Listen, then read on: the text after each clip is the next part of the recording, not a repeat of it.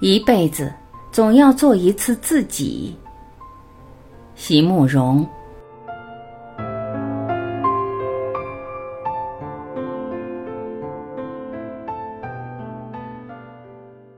我今天才能明白，真的要到今天我才能知道，很多事情唯一的解决办法是只有等时间来证明。很多很多事情，只有在回头看的时候，才能够得到澄清。所以在事情发生的当时，要生气或者要争辩，似乎都没有什么用处。唯一能做的事情，应该就只是安静的等待，等待时光和岁月把所有的证据拿出来。可是，在二十年前，在我大学毕业美展上，我却不知道要怎样来回答阿雄说的话。阿雄和我们同届，他虽然不是艺术系的，但却因为和艺术系男生同一个寝室的缘故，和我们这一班男女同学走得很近。我们系上的活动，他也常来参加。那天，他来看我们的毕业美展。站在走廊接待签名的桌前，用一种很奇怪的语气对我们这些女生说：“其实你们这些女主根本就是来捣乱的，占了人家男生入学的名额、上课的名额，到今天又来拼死拼活占了人家得奖的名额，实在没道理。”我们三四个女孩子坐在桌子的后面。原来是微笑着招呼他签名，可是他根本不理会我们递过去的笔，仍然大声的对我们说：“我问你们，你们知不知道，这些第一名、第二名的资历对将来要继续干这行的男生有多大用处？你们是来捣什么乱？你们这些女生现在拼成这样，到底是要干什么？到最后一个个一出校门就嫁人生孩子去了。”这些奖要捧回去当嫁妆吗？有什么用？我开始生气了，把笔一摔，站起来回答他：“为什么没有用？假如我们以后一直画下去的话，当然就有用。你们男生将来还不是会结婚，会有家累，也会有人改行。”阿雄面对着我，竟然哈哈大笑起来。他用更大的声音对着旁边的同学说。好笑啊，好笑！整个美术史上就没出过几个像样的女画家，他还不明白吗？他还能这样天真吗？二十年前的我是很天真，所以才会在那天和阿雄吵得面红耳赤。那个时候的我实在并不能明白，原来每一件事情都不是单独或者仍然发生的。所有单一的现象后面都有那潜伏着的来龙去脉。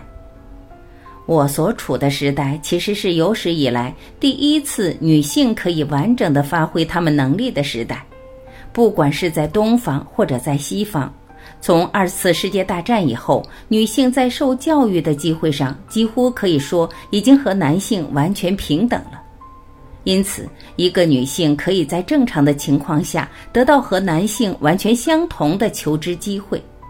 如果他能够擅自把握，那么他所表现出来的成绩应该可以和他所放进去的努力成正比。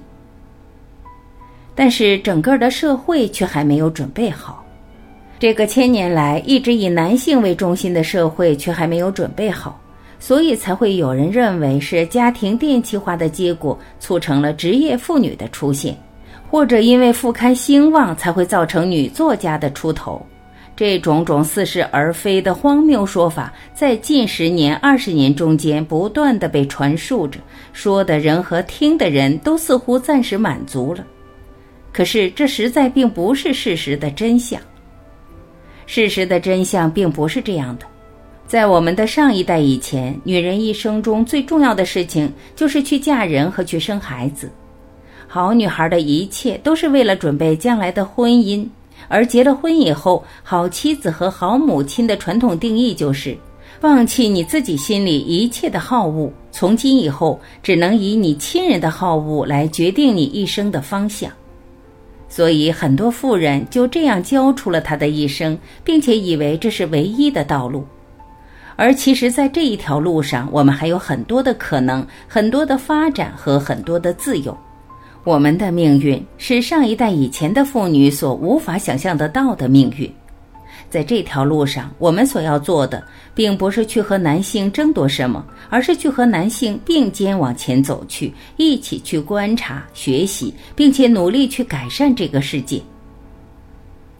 今天的我虽然并不是一个特别出色、将来可以走进美术史里的画家，但是只要女性能够明白自己的命运，也能把握一切的学习机会，能够知道，除了做女儿、做妻子、做母亲之外，我们也可以在几十年的人生岁月里做我们自己另外还想要做的那个角色，那么我相信。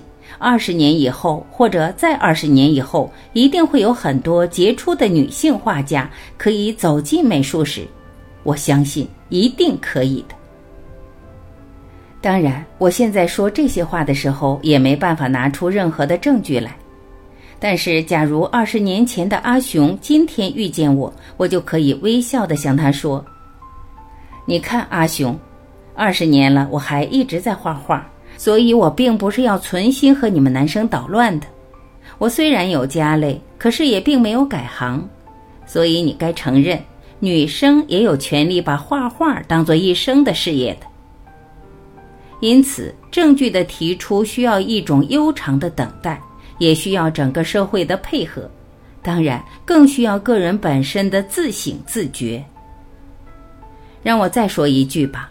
我们并不是要去争夺，也不是要去刻意表现，我们只是想在自己这一段生命里做一次我们自己。我们可以用很多的时间来尽量做好一个女性应该做好的那些角色，就像男性也要做好丈夫与父亲的角色一样。但是我们也有权利给自己另外走出一条路来，在这条路上，我们只是一个独立的生命。我们应该有权利在某些时刻里成为一个真正独立的生命。